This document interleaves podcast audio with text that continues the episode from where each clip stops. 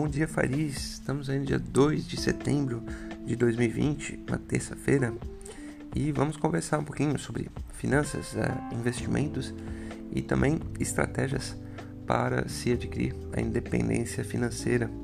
É, gostaria de convidar vocês a conhecer o meu blog, site, né, é www.ivantonon.com, é tudo com N de navio. É, eu estou postando bastante texto lá e, e agora consegui tirar um tempo também e, e gravar alguns vídeos sobre o que eu acredito mesmo que é uma excelente opção, né? E é a opção que eu tenho utilizado para a independência financeira, que é o investimento em mercado imobiliário.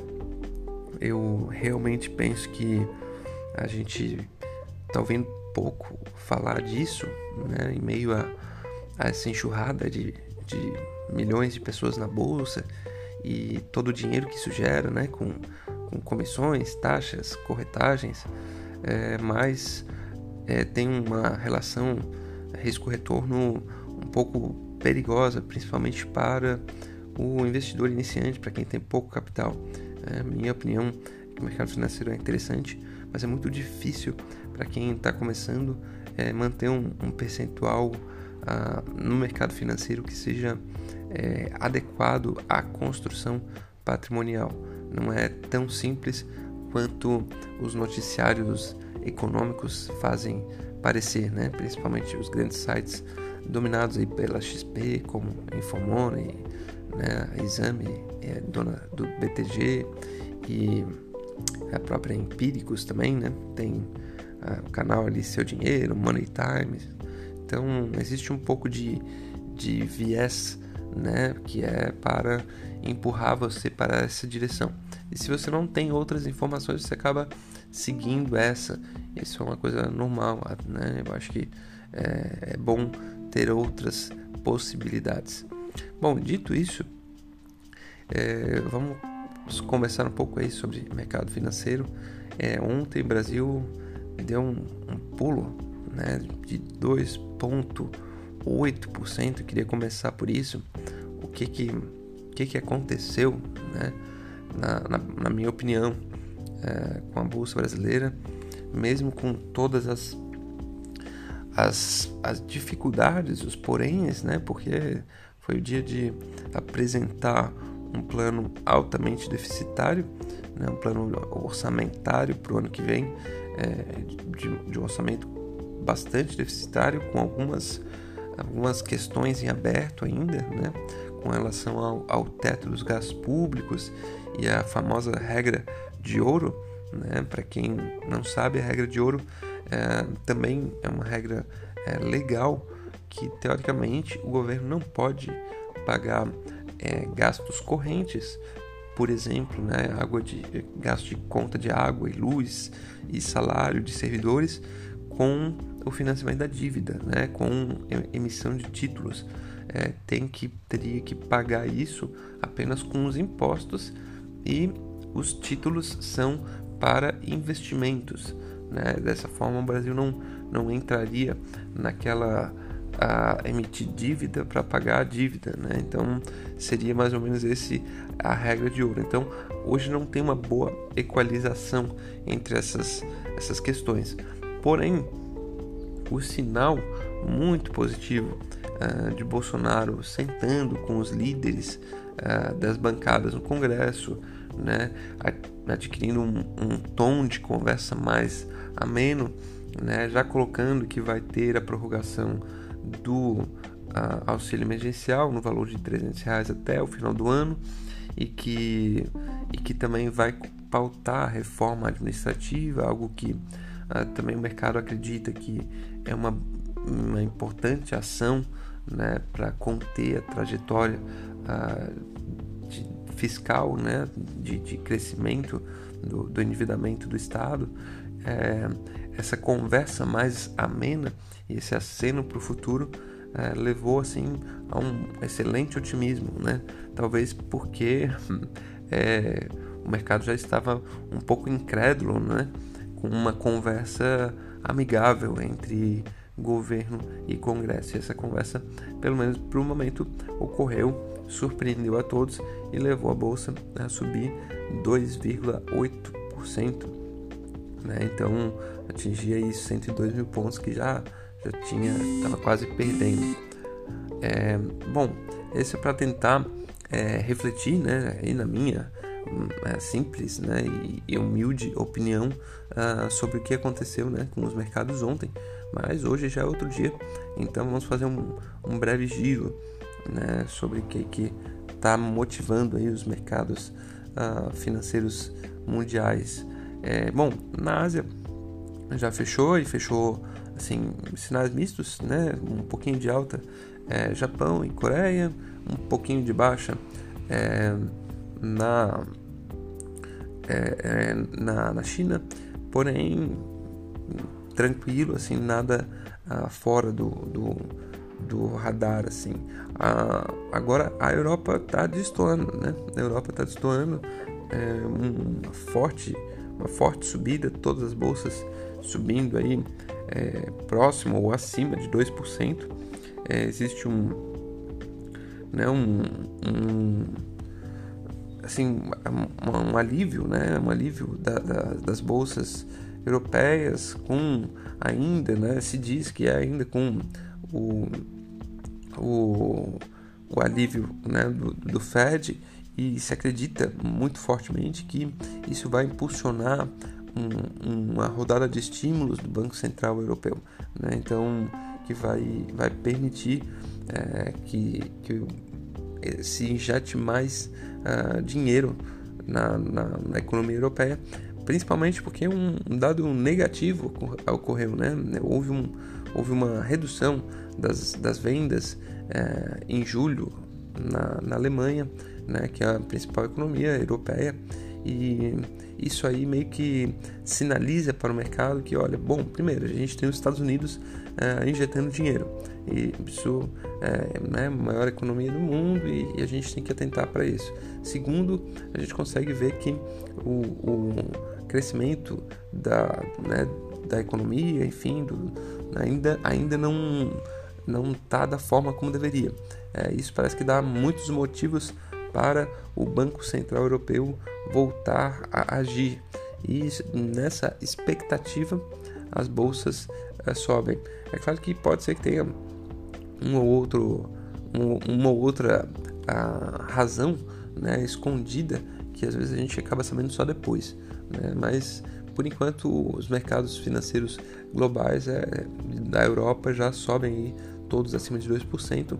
É claro que os Estados Unidos é, teve altas ontem também, batendo todos os recordes históricos e imagináveis, e, e, e a tendência é de alta novamente é, do, do mercado financeiro americano, né? porque já o secretário do Tesouro americano disse que vai sentar novamente lá com a líder do Congresso americano para que é, um novo pacote de estímulos saia de uma vez da gaveta. Né? Isso está engavetado, mas existe intenção de ambas as partes. Né? A questão é chegar no valor. E como é um período eleitoral, isso vai se arrastando. Teoricamente, quanto mais os democratas cozinham é, esse pacote, menos o Donald Trump vai poder capitalizar em cima dos resultados desse pacote. Né? E também vale lembrar que a, a diferença entre, entre o Biden e o Trump vem diminuindo uh, fortemente, né? O que era 15 pontos, né, por aí, agora já está batendo em 9, já quase chegando em 8 pontos de diferença. Então a gente sabe que essas pesquisas é, antecipadas podem é, podem trazer algum viés né, bastante grande, porque na hora de votar a coisa é um pouco diferente. Bom, dito isso, eu acho que até já comentei um pouco sobre o Brasil, sobre as principais coisas. Tem uma, um pequeno assim adendo que eu vi no site da Bloomberg, é, que é assim para se refletir, né?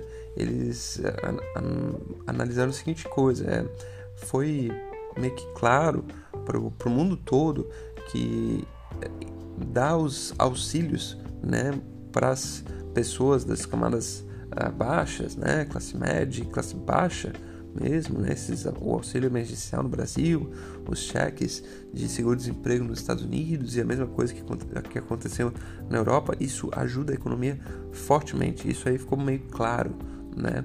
Em contrapartida, isso está é, sendo já, já tentando se sair disso, mas uh, o outro lado da moeda é que as, as ações que mais sobem são as ações que têm menos empregados. Né? Então a gente vê que existe um, uma disfunção aí é, de que, bom, as pessoas precisam receber dinheiro na ponta, mas as empresas que têm mais lucro, que pagam mais dividendos, são as empresas que, que empregam menos. As empresas que, essas empresas naturalmente estão recebendo o maior volume de recursos do mercado financeiro, inclusive dessas injeções, né? Porque essas injeções muitas acabam fluindo, né, para o mercado de ações e as empresas que estão na ponta recebem mais recursos. Então existe essa essa balança um pouco desequilibrada que um dia, né, cedo ou tarde, vai precisar ser abordada, né? É, eu acredito que no, no, no, atual estágio onde a gente está, é, a renda mínima é, vai ser uma, uma, uma, uma, necessidade mesmo, não vai ter como escapar. Né? Agora, como isso vai acontecer, se com mais revolução ou com mais entendimento, é, é, é, outra, é outro caso. Né? Eu acho que espero que haja é, entendimento e boa vontade. Acho que acredito também que a renda mínima precisa ser é, precisa ser feita num contexto de mudança cultural. Né? Hoje em dia a gente acredita que a pessoa que recebe um, um auxílio, um subsídio, tende a querer não trabalhar para o resto da vida porque está recebendo um dinheiro gratuito. Então é muito fácil e muito favorável é, não trabalhar para o resto da vida. E eu não acredito que essa seja a maioria das pessoas. Acho que não. Acho que acho que é a minoria. Né? E se isso for verdade mesmo, né? Se a gente conseguir colocar na nossa cabeça que as pessoas que tendem a ficar em casa e, e largar a vontade de produzir e trabalhar são a minoria, então daí fica um pouco mais fácil, né? Talvez até menos mais barato do que se imagina, né? A gente vai em períodos de, de baixa ter um gasto maior, mas em períodos que a economia retome, ser poucas pessoas, ou razoavelmente poucas pessoas, que vão é, fazer usufruto desse, dessa, desse, dessa renda mínima, né? É claro que a renda mínima não, é, não deve ser para quem já tem renda, né? Quem já tem renda, enfim, vive da sua renda. É, é o que eu penso ainda também, na minha humilde ignorância, né? Mas, enfim, vamos, vamos em frente. Falar um pouco sobre a, a independência financeira e algumas coisas que eu estava pensando ontem. Lembrando que ontem eu tentei fazer o paralelo entre independência financeira existe se a gente está uh, eh, apaixonado pelo que a gente faz, né? se a gente encontrou uma paixão.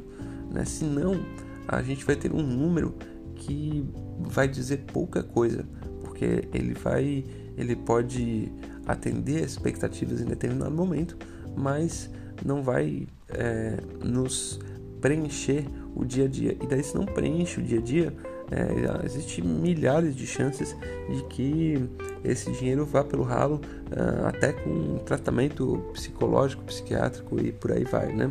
Então essa foi a minha a minha tônica assim de, de argumentação de ontem. É, mas ficou uma coisa de lado que eu assim, bom, como é que como é que né, tem algumas perguntas que e algumas premissas que eu, que eu tenho e que eu tento guardar para mim e por enquanto são bem simples, são três e, e acho que valem é, a pena a gente refletir sobre. Né? Uma delas é que, assim, a primeira, ninguém me deve nada. Né? Se a gente está buscando, é, se a gente acredita que está buscando alguma coisa e tudo mais, é, ao longo do caminho a gente vai ser frustrado pelas pessoas.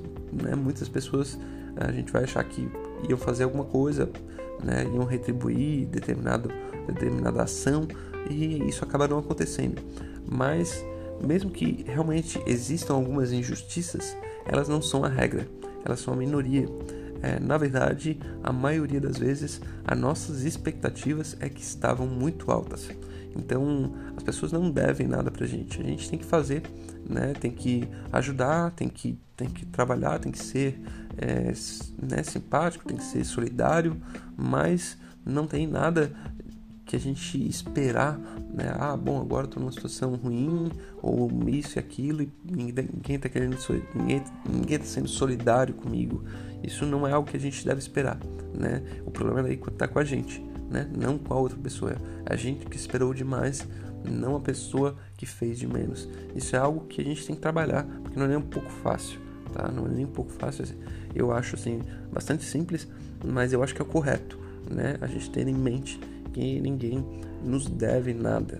Né? É claro, eu não estou falando de contratos financeiros, né? Falando de contratos é, é, intangíveis que a gente tem no nosso dia a dia, que inclusive às vezes são até mais importantes, né? É, a segunda é que a dor faz parte do processo, né? Por algum motivo a gente acostuma associar sucesso e paixão com alegria, felicidade, aquele pote de ouro no fim do arco-íris. É, existe, claro, né, se você tem paixão pelo que faz, existe alegria, existe motivação, existe né, uma série de coisas boas, mas vai existir necessariamente dor. Por que, que vai existir dor? Porque você vai estar aprendendo, né? você vai estar lidando com o desconhecido, você vai estar lidando com a, né, com a saída da zona de conforto. Então, é nada mais natural que, que exista, exista dor, que uma hora você vai esperar alguma coisa, ela não vai acontecer, uma hora você vai tomar uma ação e ela vai dar errado, e isso faz parte do processo. Então, essa é a segunda premissa, né? Dor faz parte do processo. A primeira é que ninguém nos deve nada. E a terceira, para fechar, é, né, uma premissa que ajuda, na minha opinião, a trajetória para a independência financeira é que a gente precisa acertar a direção a direção é o mais importante e não o tempo e a intensidade. Hoje em dia a gente tem também assim, meu, uma obsessão, né? Pô, eu preciso fazer isso no tempo certo, né? Ou eu preciso agora é dar grande tacada, né? O pessoal que está operando no mercado financeiro, ah, agora eu preciso dar uma grande tacada. Essa, essa ação começou a subir, agora eu vou com tudo e, e vou botar a minha casa nela, né? E isso às vezes a gente faz com outras atitudes da vida, né? De, de querer acertar aquilo com muita intensidade ou no tempo certo. Isso não é o mais importante. O mais importante é que a gente esteja na direção certa né? e caminhe calmamente, retirando as pedras no meio do caminho para a direção certa. Por quê? Porque não tem, não tem tempo certo para isso, para aquilo. Isso aí, olhando depois em retrospectiva, você vai ver que existiram milhares de possibilidades de fazer coisas certas e fazer coisas erradas. Né? O importante é você é, trilhar, né? Conseguir olhar para frente e ver não, isso aqui realmente está tá funcionando. Eu vou caminhando por aqui e vou acertando ao longo do tempo. E esse sentimento não é tão fácil, né? Às vezes a gente tem uma pressão muito grande é, da, da, do nosso meio, né? Redes sociais, inclusive, para que a gente faça as coisas o mais rápido possível, da forma mais intensa possível. E isso não é a, a melhor forma de encarar a independência financeira. O negócio é a gente acertar a direção e não tanto o tempo e a intensidade. Bom, fico por aqui. A análise de hoje. Espero que tenham gostado. Hum, lembrando novamente ali que tem conteúdo aí bastante lá no ivantonom.com. É, espero que gostem. Deixem críticas aí à vontade, porque é, eu também sou bastante crítico e, e quero melhorar mais. Assim, vocês me motivam e um forte abraço, uma boa terça-feira.